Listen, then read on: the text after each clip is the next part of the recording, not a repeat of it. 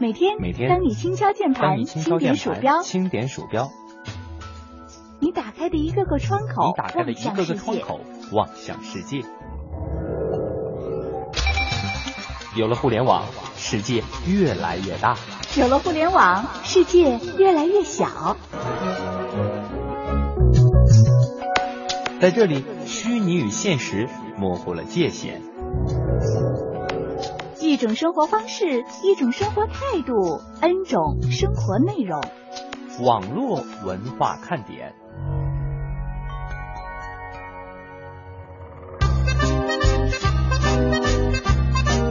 FM 八十七点八，FM 一零四点九，AM 一二一五，华夏之声网络文化看点。大家好，我是蒙蒂。今天呢是星期日啊，照例是由我来给大家带来今天的这个录播节目。在本周呢，我们要关注的事情其实有点多，信息量有点大。在日常的这个直播节目当中呢，有有我们也分过专题啊，给大家进行过一些简单的介绍。当然，这个里面会包含很多很多的问题，在平常的直播节目当中呢，我们可能很难把它说得很透。所以呢，在星期日的时候，我们依然为大家请来了互联网的嘉宾，互联网电信行业观察员曲博先生。来，曲哥跟大家打个招呼。 Hello，大家好，很高兴跟大家再次在空中相会。啊这说到再次，这就有渊源了哈。呃，应该有朋友还记得，在这个应该说过年之前，对吧？应该也是一四年了，但是过年之前，我们是找曲哥一起来做过一期节目，那时候是为我们做了一个二零一三年的互联网关键词的盘点。对，盘点、啊，这期节目播出之后呢，让很多朋友确实有很大的反馈，就是说。这一年过去了，很多人呢可能对于这个互联网吧还有点模糊，到底发生了一些什么事情，哪些事儿是值得我们关注的，值得被铭记的，嗯，哪些事儿呢根本可能就是哎呀过过眼云烟，过去就过去了。嗯所以哎，上次徐哥来给我们做了一次解读之后，大家有点这种茅塞顿开的感觉哈、没有客气，客气 确实，确实是总结的，就是很精准啊，应该说几个关键词。所以今天我又想到了曲哥，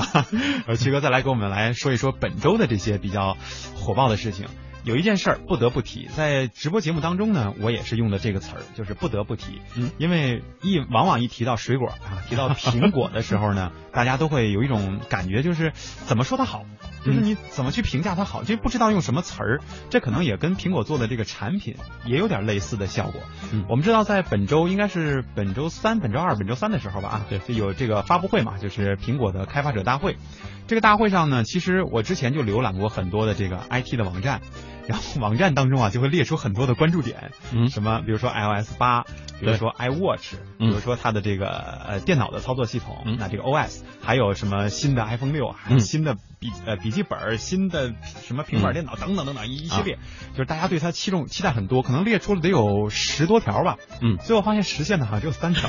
两到三条哈、这个发布会您有没有熬夜看呢？呃，说句实在话，我没有熬夜看，而且呃从发布会之前得到一些消息，感觉好像这次发布会不会有什么太新的有东西内。部消息是吧？ 所以对就聪明了，就没有熬熬夜熬到三点啊。呃，因为其实说苹果最最重要的，可能其实在硬件。嗯比如说，我们最早看 iPhone 三、iPhone 四、iPhone 四 S 出来的时候，大家的确是对它非常新奇。嗯，但这次呢，反正从前期我们观察的一些情况，iPhone 六好像出不来，所以哎这次没有特别关注它。 对，我们也不能给大家一个预测，说 iPhone 六什么时候出来。因为对，这我们也不知道。对，对，有消息啊，但是仅仅是有消息说可能是在三个月之后，啊对反正期待一下吧。我们今天就先不说 iPhone 六的事 儿。哎，这次的这个大会当中呢，确实让很多人是算是有一些失望，但是同时呢，也有一些关注的点。嗯比如说他这次发布的这个两个操作系统，实际上还是给了大家很新鲜的感受。比如嗯说苹果终于好像是转过弯儿来了，这脑筋终于是开了、啊，嗯终于知道做开放性的东西了。对这个万众瞩目的其中一个点就是这个 iMessage 对是吧？嗯啊，包括它里边的那个输入法的问题。啊嗯这个我觉得咱们可以分两方面说，先说 M，先说输入法吧，因为可能输入法我个人更感兴趣啊，啊，我也很感兴趣。就是因为我本人可能我也是这个 iPhone 的用户，曾经最倒就是最倒胃口的就是你永远不能让满足我这个输入的习惯问题。对但是很多所谓越狱的东西呢，虽然是很简，对于可能对于我们来说很简单，就两步事儿啊就嗯搞定了。然后，但是有时候也会想，人家辛辛苦苦做出来的东西吧，你不尊重人家的版权，直接就给人做盗版了。实际上也是我算不上互联网从业者，但是也跟互联网是息息相关的一个行业的主持人嘛，嗯所以我就觉得还是有些不尊重人家的这种感觉。于是乎，我就改成正版。可是当正版就有这个问题，这个输入法不能够让我满足。 很蹩脚。对，然后后来呢，我这个消息出来以后呢，我看了很多报道啊，包括百度也好，搜狗也好，还有讯飞输入法啊等等等嗯等，这个 CEO 呢都是哎做了，或者说这个相关的负责人吧，都是做出了一个表态，就是放心吧，中国的网 民们，我们开始发力了啊，之前不让我们做，不给我们开源啊，现在我们嗯对终于有机会了。对，这个事儿刚才旭哥也说，你也是有点期待，期待呃，在 哪儿？的确是使用这个 iPhone 的这个输入法，的确很蹩脚。我记得嗯最早的时候，我们可能在 iOS 六的时候，就基本上就是完全在用，呃。微软的那种全键盘的那种输入法，嗯，iOS 七的时候好像好了一点儿，有对几个宫格，然后还有一些联想输入的这些东西。还建立在一个前提之下，就是还你是必须是国行或者是港版。对，像我这种用户哈， 我这个手机呢是当年朋友从台湾带过来的， 啊，还所以还解决不了升级了以后就只有几个字儿，对不起，没有。啊。 那你看，你看苹果是在变，但是它没有解决根本性的问题。嗯，从用户的感受来讲，这是一这个一个封闭的系统导致了大家很难受。虽然它其他的工具做得很好，导致我们还是非常喜欢用它，但始终感觉有有一点儿 就是别扭。呃小瑕疵，嗯至少是一个小瑕疵。对，就是很多就就算是你的手机上有这个新的九宫格输入法的人，也会觉得，哎，这他妈点出来以后，这联想的就这么几个，对那我这其他的哪儿找去？对还不像我原来用过的什么什么，早知道我不升级至新版 本，早知道我还用越狱的啊，对确实对有对，大家会有这样的感觉。其实对于这个输入法的事儿呢，我们也只能是再期待一下，因为 iOS 八也没有正式发布呢，嗯也没有几位朋友说真正的是拥有这个开发者账户的，对吧？对包括对这个尝试还是有一定风险的，对所以我们就等吧，等这个 iOS 八出来，然后呢，等着这个我们的国内厂商发力的时候，我嗯们可能才真正才能说到底是合适还是不合适。我们期待一下吧。对，那我们就说第二个事儿啊，就是这 iMessage 这个事儿呢，实际上引起的争议会更大一些，因为之前那个你说输入法也就是解决一下啊，谁出一个产品啊，能够跟它这个适配了，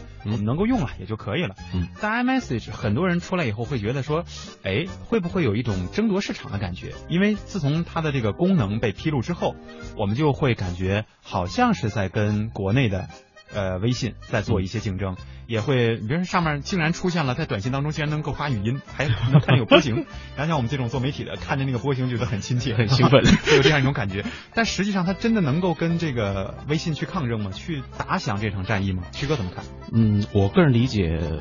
应该它的抗争是有限的。嗯为什么？么这么说？现在我们看到的 iOS 八上的 iMessage 只不过是说 Mac 和我 iPhone 之间或者 Pad 这种之间进行了一个互联。嗯那么如果我是一个安卓的用户怎么办？哼，嗯如果说它是针对着微信来的，全球我查了一下，可能一共的苹果的移动终端数量可能在八亿左右。嗯哼。那我们现在微信用户可能就有七亿了， 是这个嗯互联怎么去解决？啊对，而且可能大部分人就是在微信当中，可能也至少有一半的人，他也不是苹果的用户，对不是 iOS 用户，而是安卓的用户。对，嗯而且我感觉这两家如果真打起来的话，我想套用前两年有一句话说，老大跟老二 PK 的时候，老三会很受伤，哼，那老三是谁？会不会是运营商或者是谁，或者是其他的一些人会嗯感受到这种压力？对，其实微信的诞生就会给运营商很大的压力。对当时我们也知道，跟比如说中国移动啊之间也会有一些问题，包括之前我们看到报道也说，就是中国移动也在发力说我要做什么什么东西，嗯但实际上真想争夺这个市场的人很多，但是真正有能力，包括之前我们说做的什么来往等等等对等一系列哈、好像包括易信，包括一起都说全了吧，咱们对吧就谁也别别别别别占着优势啊，啊就是呃，好像都跟他争夺市场的时候都是有一些问题，所以有些人在思考，就是为什么争夺不过微信？可能一开始，我先说我的这个想法啊，就是一开始呢，大家会觉得是不是因为你原来因为你们有 QQ，你们能够借用这个账号，这个庞大的用户群，而让我们就是体会到这个微信的方便性啊，我直接用这个账号我就可以登录吗？对吧？嗯。后来又又有人觉得说，好像也没这么简单。如果只是这么简单的话，那我随便是手机号还是谁都有呢？剩下的嗯好多都是用手机号注册的吗？嗯也不难呀、对吧？手机可能比 QQ 的拥有量还是高的。嗯所以这个问题到底在哪儿？曲哥有没有想过？我想刚才你提到应该是一点，就 QQ 可以登登录这个事儿应该是一点。嗯另外，我们看到微信起来的时候，可能还有几块的东西。第一，它推的是朋友圈，嗯我们当时看到的是微博，是一个完全公开的这么一个平台，嗯任何人都可以看到你发的消息。是那么，的确，大家都有一些隐私的要求。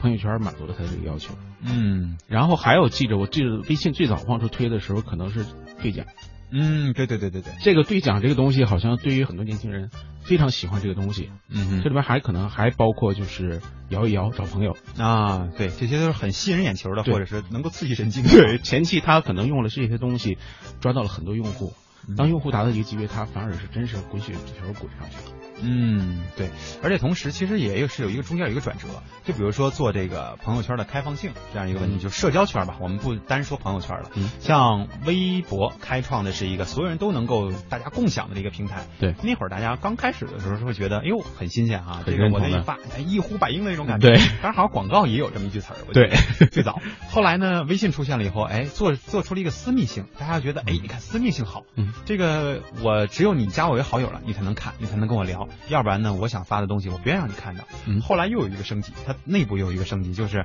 我可以分组。对我分组显示朋友对圈啊，我还我是加你了，但是我这条也依然可以不让你看到。对，后来大家就开始哎注重哎，你看私密性好，但是后来又出了一系列的这些软件，实际上大家又回去了，又嗯做的是说我这个就像易信吧，我记得好像就是为代表吧，就是一系列的就是这样，呃，我又让所有人能够看到我这些回复。对，当我们刚去体验有一些软件的时候，就会发现，哎，我这个跟同事聊挺好的啊，突然有一个人插了 一句，这个人插你说就插吧啊，他跟这个这个 PO 主啊，跟他去聊 OK。可是你怎么还跟我聊上 了？就是我知道你是谁呀、对吧？对就突然有这种心理，就是你要干嘛？有这种感觉，又会觉得嗯，还是有私密性的好。对就好像想再去回，因为我们老说互联网的东西是可以轮回的，嗯但是好像在这个事上轮了半天没回去，对，是这种感觉、啊。 有有有的。对，所以就是朋友圈这一项东西，好像也是确实是微信的一个优势。呃，我们还是说回这场战争啊，嗯说回这个 iMessage 和微信之间的战争。啊嗯，之前有人就说说这个在诸多的 iOS 这个版本的即时应用当中呢，其实可能 iMessage 的这个升级也。嗯，影响不了谁。就算是我们不说最顶头的这个微信，像来往啊、易信啊等等这些有人用的这些嗯呃通信工具，包括之前我们说的什么陌陌等等啊，这些可能都算是匹夫撼大树。为什么呢？就是功能都比这个深厚的多啊，功率比这个深厚的多。呃，相对来说，可能能影响的就是 WhatsApp，因为因为只有是的它一个是主打的，就是我最精简，我啥都没有，我就是通信啊我。这只有通信。嗯哼，呃，曲哥怎么看这个这个问题？ WhatsApp 我感觉可能受的冲击可能会更大，嗯哼因为在国外的话，我了解的 i iPhone 的这个市场的确占有率要比我们国内要高很多。嗯哼，那么 WhatsApp WhatsApp 其实就是搭着 iPhone 的这个车起来的。嗯，哎，这个这个事儿给我们讲讲吧，因为其实这事儿我都不太清楚它的起源呢。 WhatsApp 其实最早做的呢，也是一个简单的通信软件，但是一开始它没有做起来。我记着在 iOS 五还是 iOS 四的时候，某一个版本推出了一个功能，消呃消息通知。嗯哼，消息通知的这个功能就可以让我的这个 APP 去呃接收一些被动触发的消息。嗯那么对于 WhatsApp 来讲的话，就我可以接听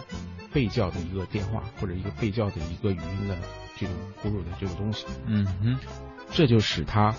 可以作为一个实时的语音的一个通讯的工具。嗯，从这个点，它一下子起来了。嗯哼，那也就是说，其实它其实它搭着苹果这个车起来的，它的很多用户其实都在苹果上。嗯哼，如果如果 iMessage 真是能够提供我们这种实时的语音、图片、视频的这些东西的话，那理论上来讲，我感觉应该会带给它有很大冲击。嗯，对，就是本身我就具备这个功能，我还干嘛要下你这个软件啊？而且其实说到这个软件，好像在除了中国以外的市场，好像还相对好一些，尤其是像印度，嗯我记得是那会儿说是基本上就是像咱们的微信普及率这么高。嗯，然后，但是在其他的一些国家，无论是发达国家还是发展中国家，好像像它的这个功能，其实也并不太被大家所看好。因为很多人还是觉得我可能手机当中，甭管是哪家的手机，自带的一些功能，或者极普通的这种，呃，最原始的短信和电话功能，就足以满足我这些要求了。这个网络通讯的这个能力，好像没在这上面有过多的体体现。大家可能更关注的还是它附属的一些功能，就是一一款社交软件的附属功能，是吧？我感觉其实是这样的，就是说 WhatsApp 或者说我们微信在蚕食这个电信的基础这些功呃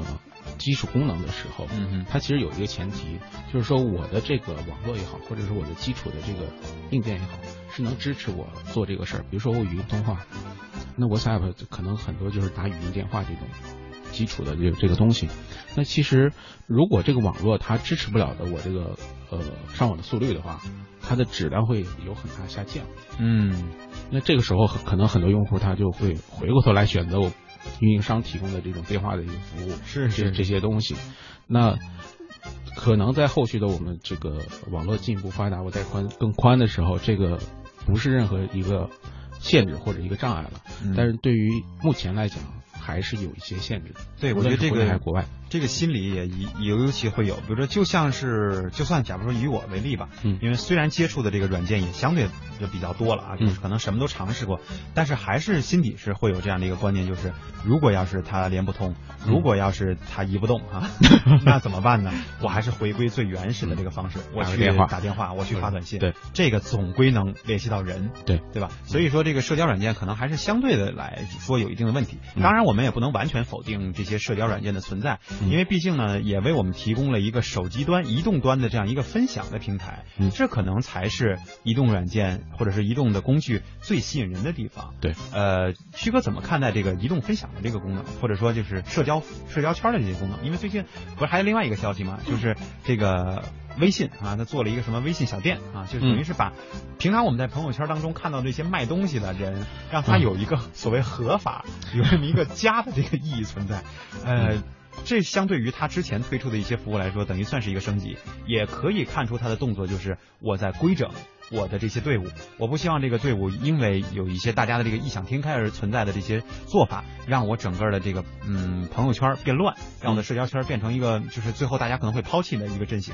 嗯有点就像可能是为我觉得啊有点避免像微博的这个发展之路。嗯微博当年就是大家都觉得好，就觉得啊、所有的信息我可以当自媒体了也好，我可以及时呃掌握一些信息了也好，他觉得哎方便。但后来以后发现，现在很多关注的，无论是大 V 也好，还是一些所谓的嗯粉丝很多的账号，都开始在卖东西了。都对开始在做一些好像我们并不太关注的一些事情，就你为什么要转发这些呢？啊，就对满刷屏了，就一一个屏幕看下来，好像十个账号里有七个账号发的是同一篇东西，嗯同一个文章，所以现在以至于大家就有点抛弃这个微博了。嗯，那像我们这种移动端的这种呃社交软件，徐哥，你认为它的要避免的这个方面是哪一些？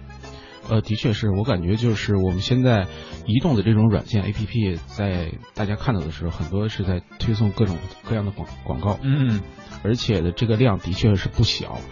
呃，我感觉作为微信来讲，它想就是说更好的保保持用户这种体验的话，对这方面一定会有限制。当然，它一定会做，但是怎么能把用户的体验做好，就是能保持在一个水平线上，这是它需要考虑的一个问题。前段我也看到一个数据说，现在的这个移就是移动手机上的 APP 推送的广告，有百分之七十五的人是认为没有用的。嗯哼，然后有百分之十五的人认为可能是有用，他会点进去。那也就是说，其实有百分之七十五的这个广告对我没有任何用处。对用户来讲，我们其实认为它是一个对我是一个信息轰炸， 或者说嗯一个无无用的信息的一个轰炸，对，是吧？那从微信来讲，它有其用户怎么去保持我这平台更好的发展，它一定会做这个事情。嗯，对，这事儿其实也不用我们太担心，但是我们想担心的就是什么时候这些东西能稍微少一点儿，对不影响我们这个观感。因为我觉得这个东西啊，如果说它哪一天没落了，很有可能其中一个原因就是因为它没有归管好这方面的信息，对所以以至于我们大家觉得有点厌倦了。对，嗯，然后另外呢，我们可以说回这个苹果哈，这嗯个刚才借着 iMessage 我们就谈到了移动社交，但是因为我们关注的还是发布会本身嘛，尤其在这个我们谈论的这个节目上半段啊，嗯呃，苹果另外一方面就是刚才我在头里说的这个开放性的事儿，嗯，呃，很多人觉得，哎呀，你看这个好，终于可以让我们有一些这个不用越狱的理由了。嗯比如说刚才咱们一开始说的 iMessage 升级也好，还是这个社交圈也好，包括说我这个普通的短信回复啊，这个也是 iMessage 里面呢，就是短信回复我也可以不用打开了，直接在这个通知栏里我就可以直接回复，嗯等等等等一系列功能，大家看到了一个开放性的圆一个缺口，会觉得说，哎，它真的就就这么变了吗？但同时呢，另外一方面，大家就开始在琢磨了。呃，你说你开放性出来了，然后符合大家的要求了，可是苹果的性格在哪呢？以至于很多人就说，哎，苹果得了谷歌 病，或者得了安卓病啊对吧？越来越像另外一家系统了。嗯那老大和老二争了半天，最后你们难道握手言和了吗？趋同了。对呀、这个事儿你怎么看呢？呃，我想啊，苹果现在出现这种情况有两有两个问题，第一就是说。现在的市场不是苹果当年的 iPhone 三出来的时候的那种状况了，当年没有任何智能设备，也嗯不能说没有，就是很少有智能设备。iPhone 三的确是一个跨时代的一个产品，出了这个产品之后，大家都很喜欢它，它靠一一款产品就能打遍天下。是，包括到 iPhone 四、四 S 的时候，我们认为其实都是一个挺大的一个变革，嗯对于我们整个业界其实产生了很大影响。那我们现在回过回过头来看的话，呃，谷歌也好，或者说是三星一些什么终端厂商也好，正在追赶苹果。我们这个智能手机或者智能终端这个市场基本处于饱和了。嗯哼它再靠一款终端或一个 Pad 去解决所有的问题，做不到。是，那这个时候它是需要做一个市场的细分，它需要占领市场，这是它，嗯，怎么讲，是我们可以叫做必须要做的一个多元化的一个事情。嗯哼另外一个呢，我感觉的确也是苹果可能黔驴技穷了。嗯嗯， 乔布斯过世之后，创造力，呃，创造力的确我认为没有之前就是那么多 idea 嗯迸发出来。嗯那我们现在看到的苹果的确，无论是屏幕也好，屏幕的大小，这个它的使用的一些习惯，好像跟我们很多的这个终端都差不多了。对，而且，可能不光是苹果，啊这个整个行业的趋势都都存在这个情况。比如说，我们看到三星手机，三星手机我们原来认为就是说可能。呃，两千年左右的时候，我们认为三星手机的做工非常好，嗯但你现在看看我们的什么 Note 二、Note 三、S，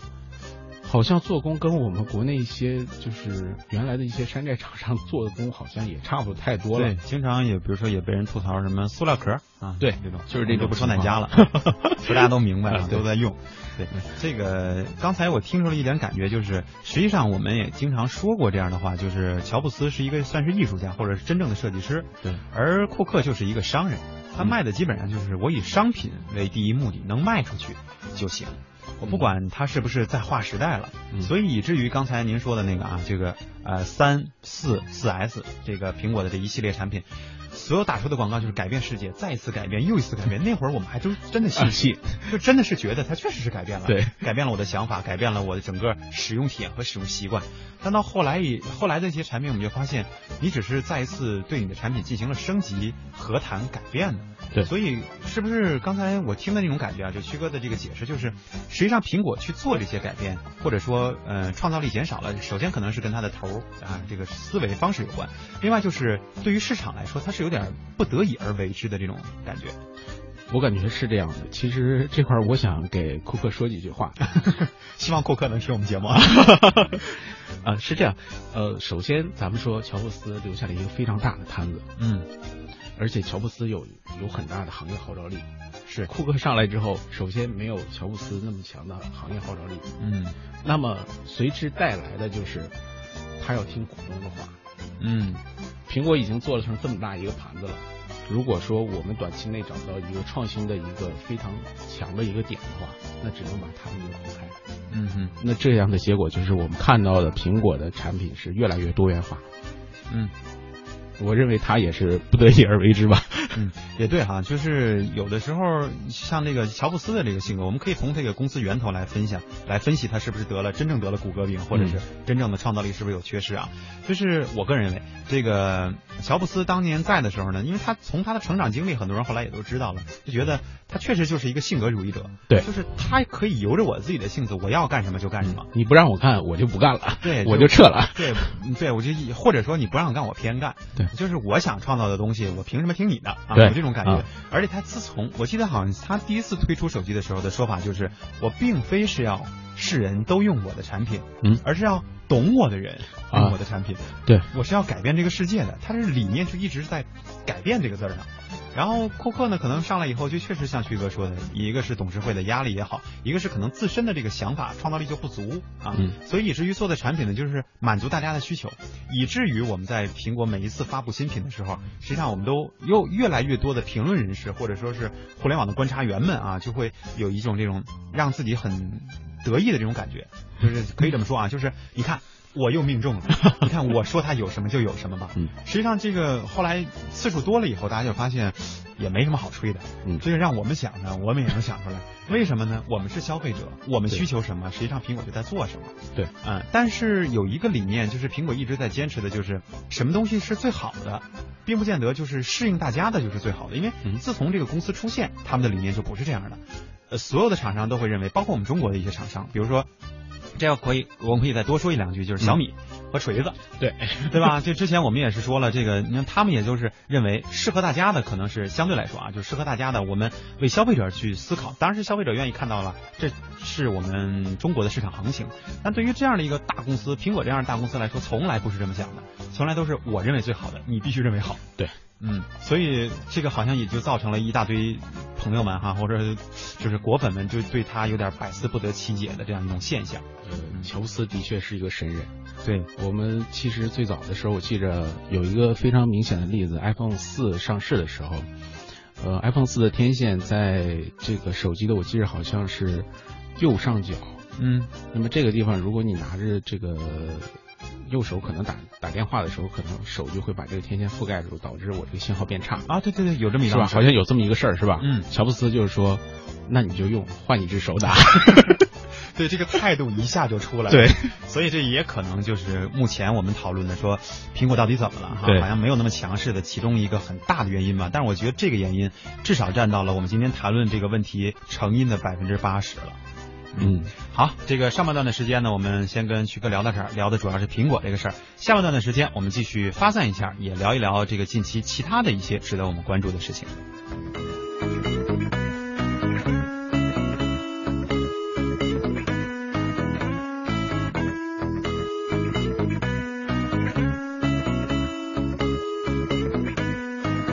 Tell me, baby, what we gonna do? I'll make it easy, got a lot to lose. Watch the sunlight coming through. Open the window, let it shine on you. Cause I've been sick and working all week and I've been doing just fine. You've been tired of watching me, forgot to have a good time, boy. You can take it all these days, it's never keeping it real. I know exactly how you feel. When you say you've had enough, and you might just give it up. Oh, oh, I will never let you down. When you're feeling low on love, I'll be what you're dreaming of. Oh, oh, I will never let you down. Oh, oh, I will never let you down. Oh, oh. I will never let you down.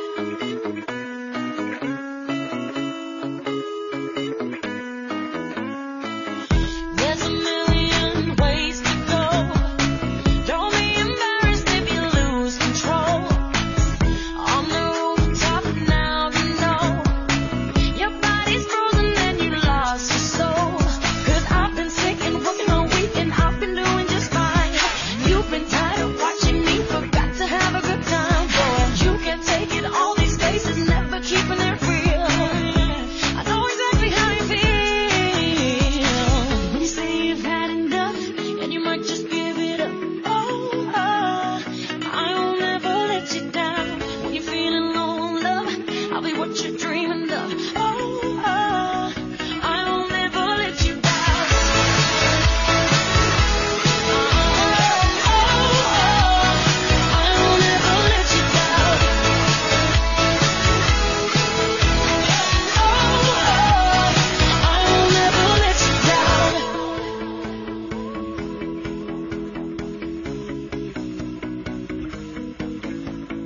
Let me take you where you never go. Have a little fun. It's the only way we know. Let me show you what you never see. You know how to love only when you hold me. 第一次见面，他请我吃的是双人套餐；好吃吗？尝尝我这个。第一次约会，他用自行车载着我去公园；来，坐我后面。第一次见我的朋友，他穿着洗得有些发白的裤子；嗨，你们好，你男朋友真小气，赚了这么多钱还舍不得打车吃大餐。你看他这身衣服，其实勤俭不是小气，而是一种美德。我喜欢的就是他这种简朴的生活态度。勤俭节约，营造生活之美。讲文明树新风公益广告。欢迎继续收听网络文化看点。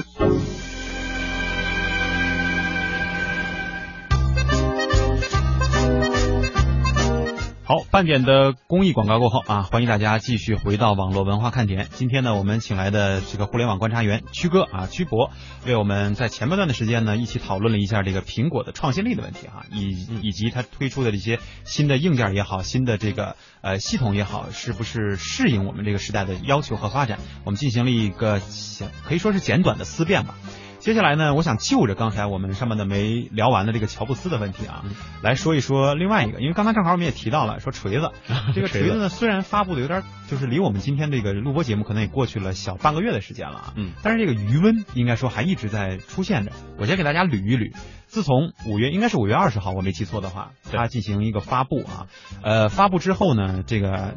开始就开始有了一些争论，比如说手机价格问题，对，呃，所有人都觉得，哎，你这个还想竞争呢？你这卖三千块钱的产品，你有什么竞争力是吧？你同样比一比小米，人家这是越出越便宜啊，嗯人家有高端机，人家出到不到两千块钱，人家这个大众机人出到甚至不到一一千块钱也能满足我们所有的要求，嗯你竟然出三千块钱，然后罗永浩就说呢，哎，我不需要，你看跟乔布斯这话我跟你有点 像，啊，就我不需要你都认同啊，能懂我的人你就买，嗯懂不了的我不需要你成为我的消费者，嗯，这个是一会儿这个曲哥记着点啊，这是第一个点我们要聊的。好，第二个点就是在它刚发布没有多久，呃，乌云又出现了啊。嗯当然，我们说的这个乌云呢，不仅仅是说天上这个乌云，还是一个呃专门找这个系统漏洞和安全风险的这样一个机构啊，一个网站。呃，乌云说，哎，你看你这个官网上有问题啊，你这个一登录以后，你这个信息就被泄露了。呃，之后我们再用其他的这个互联网这个网站或者社交网站去登录的时候，就自动套自动套用我的这个信息了。啊，这个就是你最大的漏洞，啊、出了这个是第二个问题，嗯，然后接下来呢，我记得好像还有问题啊，就是这个方舟子出现了，对，啊，方舟子就说啊，这个罗永浩啊，你做这个东西就涉嫌虚假宣传，对吧？你这个喊的我是世界最好的啊，我这是第一名，国家说了不让这么说，你还偏要这么说，嗯这事儿又开始要打官司，嗯三个点，这个我们就分着来说吧，嗯、曲哥对于这三件事儿有没有什么看法？哎关于罗我永浩，我我感觉老罗，我我一直说叫老罗啊，很亲切啊哎，对，呃，老我感觉老罗的确是非常有个性的人。嗯我记得最早的时候，应该是大家听老罗新东方的语录，啊是，是吧？这个非常有个性的人。但现在他他现在在做这个手机的时候，我感觉的确有点像乔布斯和这个呃雷军的这个小米手机的这种做法。嗯完全是呃很大程度上，我认为是用自己的宣传这宣传力或者自己的号召力，嗯，来做这个手机。对，我们看可能是从一二年他开始做这个东西，就开始在做一些呃热身或者说是铺垫。嗯，我觉得其实有插一句啊，就是可能我觉得他比乔布斯和呃雷军来说要更慎，就利用自己的个人身份这个。嗯嗯而且他，我感觉就是从他的各种经历，呃来看，这个人特立独行的一个人。 就是要不然他自己说嘛，说可能乔布斯老师也没有想到啊，他的接班人竟然在东方 啊，这是他自己的原话，发布会时候说的啊。的确是。那我们再拉回来说锤子手机这个事儿，嗯锤子手机这块儿的确，你前面也说了，价格可能也没有优势，而且它的时间点可能也没有任何优势。嗯时间点，我们现在看啊，就是说，现在锤子发布的是一款三 G 手机，嗯哼，然后它的四 G 手机可能还要再过几个月才能发布。那如果说我们现在发布的这个手机，对于很多用户来讲，我可能过几个月就要马上就要涉及到换的问题。嗯哼，其实这个应该是他考虑的一个问题。他可能之前的话，对于做手机这个事儿没有考虑那么详细，嗯因为我们看到他最早去说发布这个锤子手机的 ROM 的时候，应该说是在一三年的年初或者是一二年的对，我十一月份啊一二年年底的时候年底的，那会儿但是还有有一个小段子说，那个微博当中有一个呃，一个男同胞啊，跟这个老罗说，就艾特老罗，嗯说老罗，我跟我媳妇儿吵架了，我媳妇儿把我手机摔了，嗯哎说那个你那锤子什么时候出啊？我给我换一个吧。老罗说好，等锤子出了以后我送你一个啊哎，这个事儿当时也在网上，我记得也引起了很多人讨论，觉得哟可 以啊，这手机还没做出来呢，口气不小啊，对呃好像你对自己的产品还是有很大的信心的，嗯，所以他还真的是很会利用自己来进行炒作。这样的话，其实我们后来看到的话，它生生的话，这个手机其实往后拖了半年时间。嗯，如果是在去年的年底去推这个手机的话，可能跟现在情况又不一样了。嗯哼，你指哪方面会就是翻天覆地的变化？呃，首先我感觉就是这个时机，哦嗯哼，时机的话，现在它的确只能在做联通或者三联通的三 G 这种、嗯这种设备。对那我下半年的话，可能真的 LTE 的四 G 会大大面积的铺开。嗯哼，对于这种这种来讲的话，它可能马上是要产品的升级换代。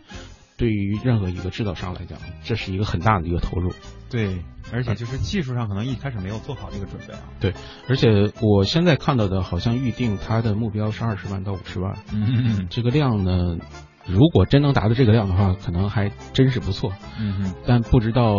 能不能达到。前一天在网上看，有些评论说可能现在预售也就五万左右。那么这个数字如果真是五万的话，不足以支撑它一个整个的产品。嗯，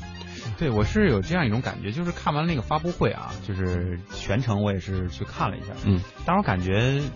我更多的兴趣点还是跟大家可能差不多，就在老罗身上，嗯就是老罗你还能怎么忽悠啊？老罗你还能说出什么段子来啊？你还有多么自大，或者是多么什么什么等等等等，就是嗯更多的是关注老罗。但是你要说真正关注这个手机，大家就会觉得好像跟我们见到这些手机也没太大区别，然后这功能也有，那功能也有，别的不也都有吗？嗯啊，然后这个样子就是那魅族做的比你还好看呢，啊，就是各种就是因为他和魅族之间好像有一段故事啊， 对，就是你就是所有就是大家就会觉得好像更多的关注是这个人，而并非你的产品，所以我觉得就是刚才您透露那个数据哈、大概可能不到五万左右的这个预预定量，嗯，我觉得也在情理之中，可能是大家更多的是看一个噱头，而在互联网世界当中，我们也越来越发现很多事情都是过眼云烟。嗯所以以至于为什么我在一开始的时候我说，在我们第一次啊跟曲哥聊天的时候，曲哥给我们总结的几个点，可能才是我们该记住的。嗯剩下好多事情，可能锤子，因为这几年我们在总结关键词的时候，好像呃像一二年他开始说了，到一三年我们都没有把它列为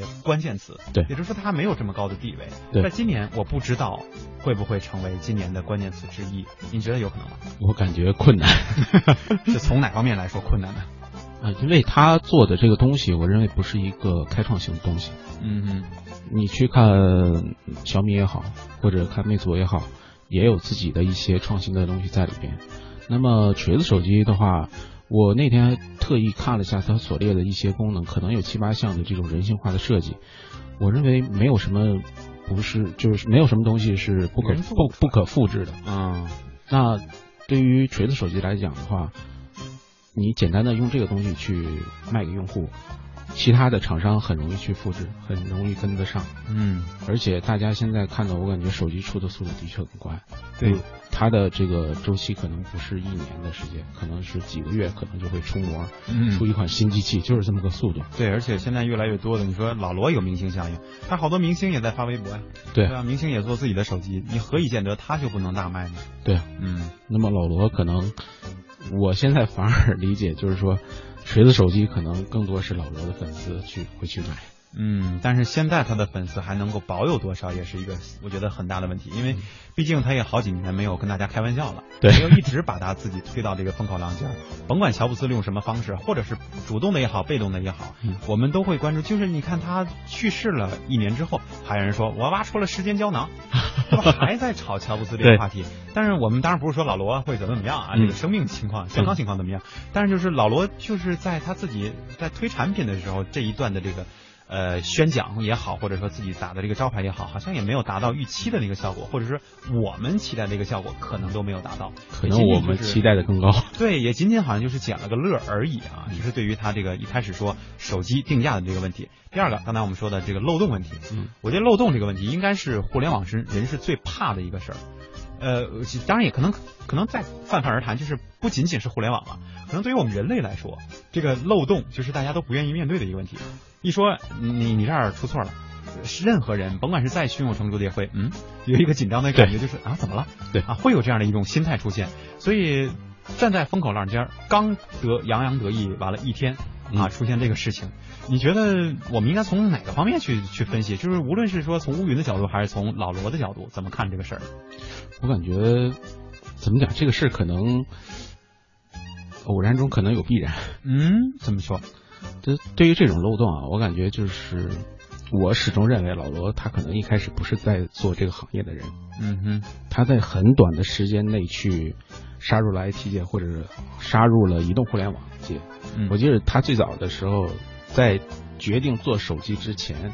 还是在想做网站，嗯，对，那就说明其实他对这个东西可能准备的不是特别充分。嗯哼，而且前面咱们也提到了，他的手机的肉麻也是往后拖了很长时间，嗯说明他对这个整体的管控能力，或者是对我这移动互联网的这种理解，可能不会特别深，至少不是方方面面的所有东西他理解都很深。是，那对于这种管控的话，出现漏洞，我感觉也在所难免。嗯，对，所以也也是有一方面原因，就是其实有时候我会想，就是他老罗自己搞不定，难道他的团队也搞不定吗？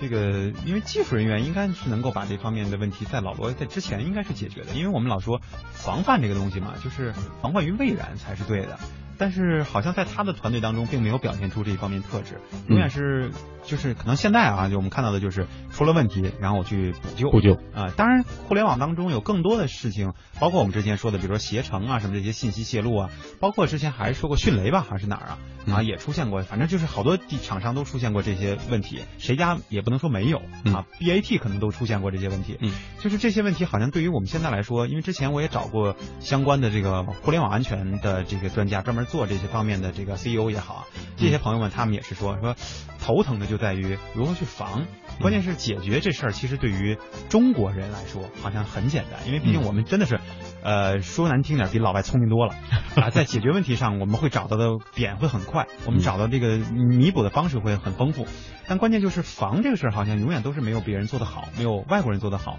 这方面你了解不了解？嗯，就我理解，的确是存在这么一个问题，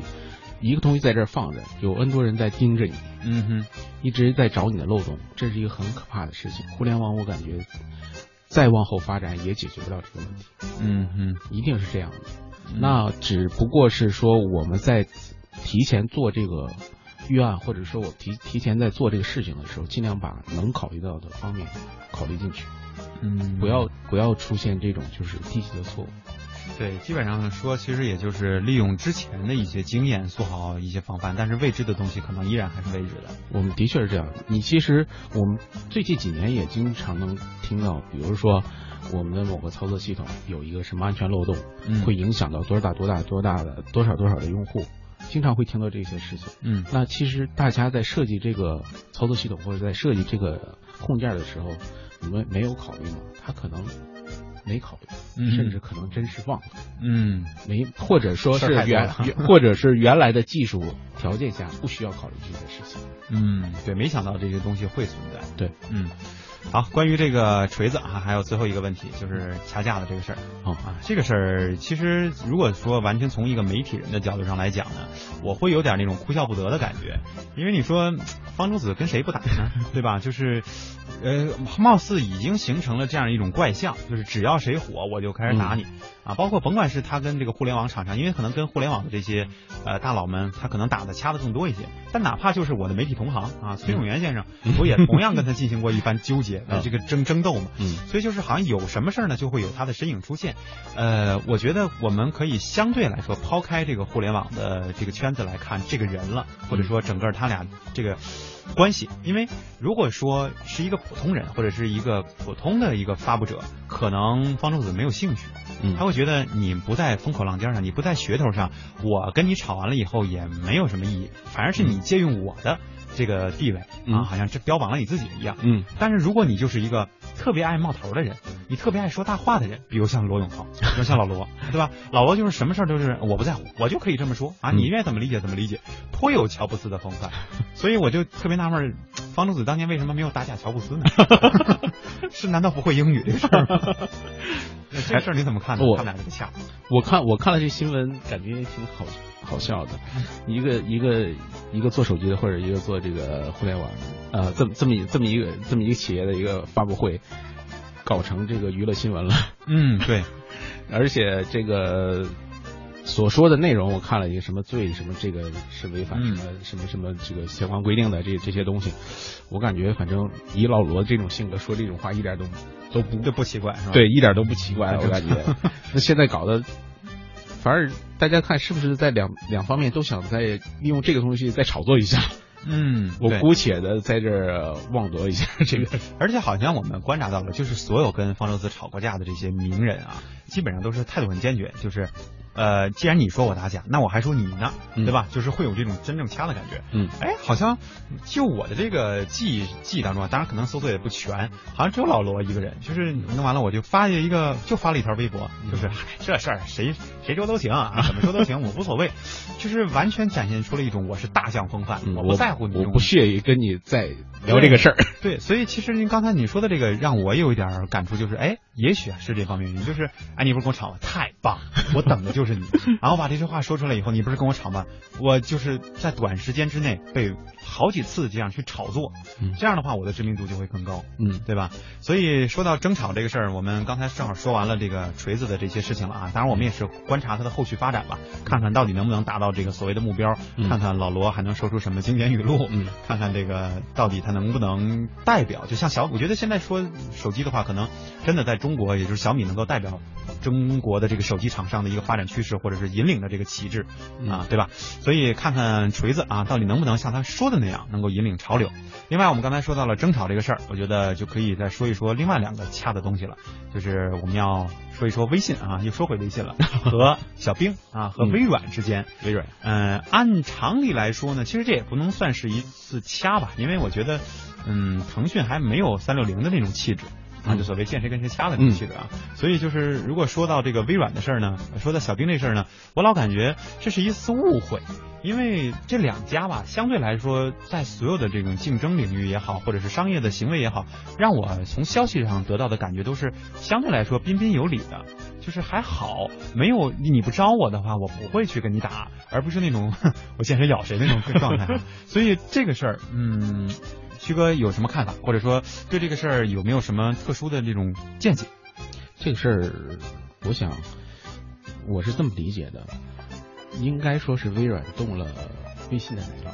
微软动了微信的奶酪，嗯，呃哎，我感觉就是跟刚才我们说的那个 iMessage 有点像，嗯，就是好像这个发布会当中啊，苹果就要动微信的奶酪， 然后这位小兵呢，在这个发布会的基本上同时期啊，对也动了一下微信的奶酪，对都要动微信，对，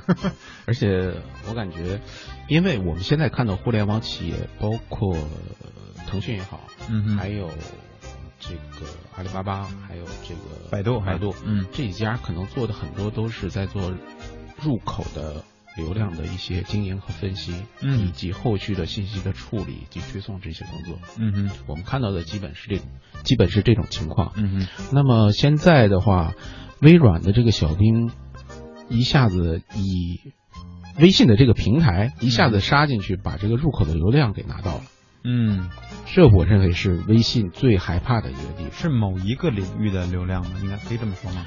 如果说小兵的话，可以在所有的这种微信群里边拉进去的话，那相当于我微信群里所有的信息我都可以拿到了。哦，明白明白。那么这些信息拿到的话，微软可以在后边做很多事儿，嗯，这属于一种数据搜集的这种感觉了。数据的搜集处理可以说是我们这个大数据时代的一个一个非常有特点的一个东西。是，而且微软在自己做这个东西的时候，他也他也说了，他一共是收收集了七亿网民一千六百万条的这个聊天记录，嗯哼才推出了小冰这个东西。而且很多这个个性化的重口味的东西，它都很智能的给你回答出来。嗯而且前前两天前两天看 有一个有有一个说法，就是说微软小冰在这个群的消息里面直接能回复出你的手机号、你的生日。哦，那那这个它的其实信息的处理能力其实已经很强了。嗯微信或者是腾讯，我想一定会很看重这块儿的。嗯，但是光看重其实也没有用，就像我们就简单的把小冰说成就所谓人工智能的这种回复吧，就人工智能嘛。就这个所谓人工智能这个话题，就是大家其实特别都都特别期待，就是什么时候有朝一日哈，嗯我们能跟机器进行交流，然后它嗯能跟人类一样进行交流，无论它有没有情感，首先思路上啊能够跟上我们，先要智商，先不要情商，嗯对吧？这是我们最基本的这个诉求。但是往往就是因为，其实好像我们原来也有过一款叫什么小爱机器人儿，嗯还叫还有一个什么小黄鸡啊，嗯这之前我们都玩过的这个软件，好像也能够引起大家很大的兴趣。嗯但是有一个嗯点我注意到的就是，他们是啊推出了以后大家就是风靡一时，嗯但同时也有一个点就是它寿命都不长啊，这个小鸡人没没没没没没一天就死了，啊，说到这儿，其实我个人也不认为，就是说小冰这个东西，如果真是不被微信封杀的话，它能够坚持多久？对，能能坚持多久，我也表示怀疑。嗯哼但是从这个事儿上，我感觉更想看到的就是说，只要是你动了我入口流量的这个事儿的话，微信一定会嗯要打压你。当然了，现在存在的这个问就是存在这个事情呢，可能跟另外一个事情可能还有关，就是说最近不是说这个微信的一些公众账号的一些信息也在清理嘛，嗯是然后微信可能就是借着这个这个由头，就直接把小兵全部摁死了。嗯对可能可能是有这个这个这个说法在里面，但是我们现在看到，的确互联网企业对这入口流量特别特别在意。你举两个例子或者两个笑话吧，就是前一段好像某某一个某一个人用某搜索引擎搜索了一下他患病，嗯嗯然后搜索完了之后，过了十分钟就有某一个医院就电话就过来了， 啊这就是这这就是说明，而且相当于这个人在搜索的时候，他也没告诉我电话是多少。嗯那么这个搜索引擎是在后边做了大量的数据的这个处理，嗯那这个我们看到的这个入口就很非常重要。是另外一个再举个例子，我们现在看到很多，比如说你用什么浏览器，比如说是什么 QQ 啊、UC 啊什么这种浏览器，你输入了一个错误的网址的话，嗯哼。哎，它有时候能给你自动跳，对吧？是吧？对，它能跳。呃如果如果说它跳不出来的话，它可能跳到某什么某个页面去了。嗯，那其实它跳到这个页面，会跟这个连接到这个页面会有利益的分成。哦，这都在里边包含的信息，就是是我们没有注意到的。你们都大，就是说大家可能都不太注意到，但是从互联网现在的生态的来讲的话，它这就是利润点，嗯所以大家一定会非常关注的这个入口流量，哦，是，所以就是刚才帮我们解释的就是它的这个重要性啊。它的的确是在这个这个领域来讲的话，的确非常重要。包括我们去年看到的阿里巴 巴推的往来这些东西，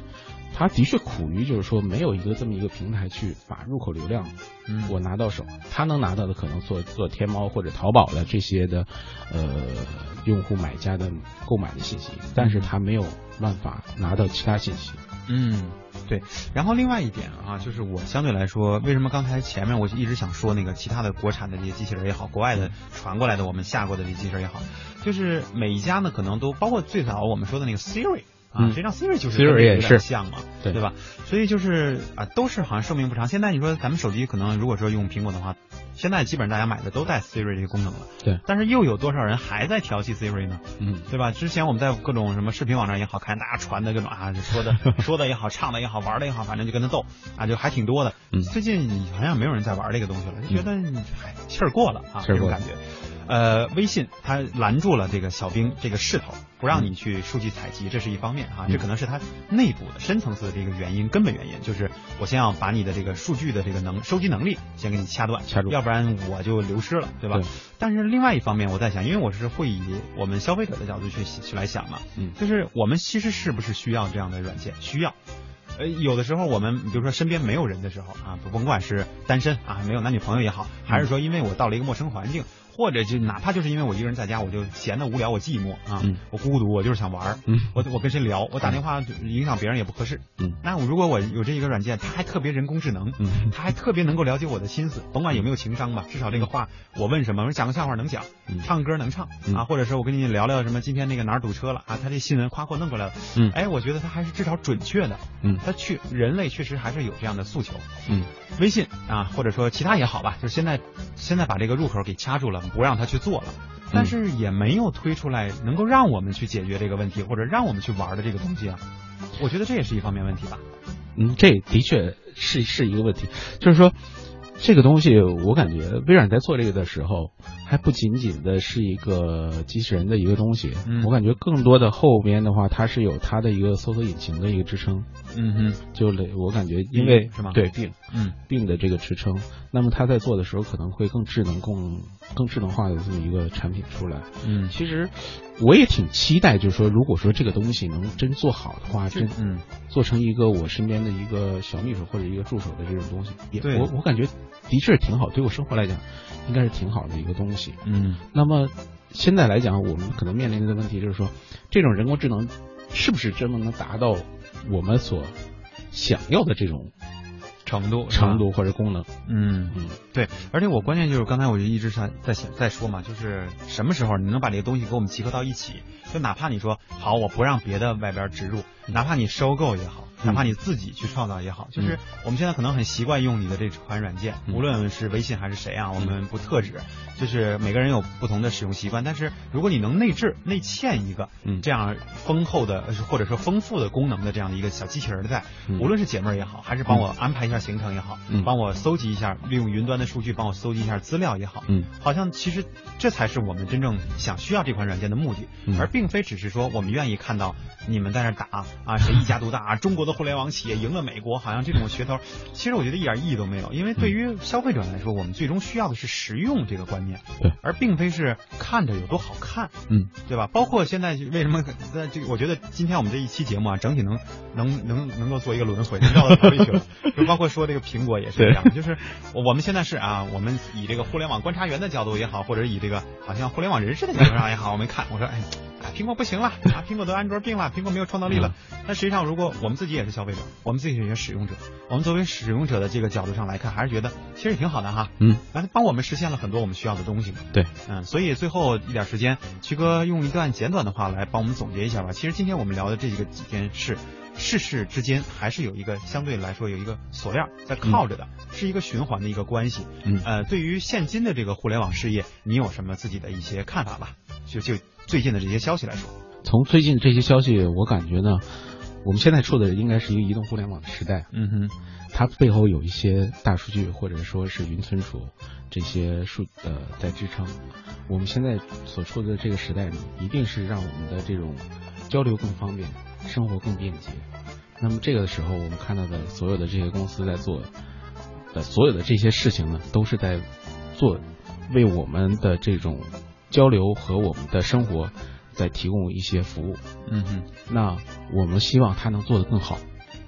那么另一方面，我们也希望它能把我们的隐私保护得更好。嗯，对，这个有时候我们虽然说这个鹬蚌相争，渔翁得利，或者说什么芝麻西瓜不能兼得啊，嗯，但是呢，呃，我们还是希望能够找到一个相对平衡的点，哪怕你这个功能不够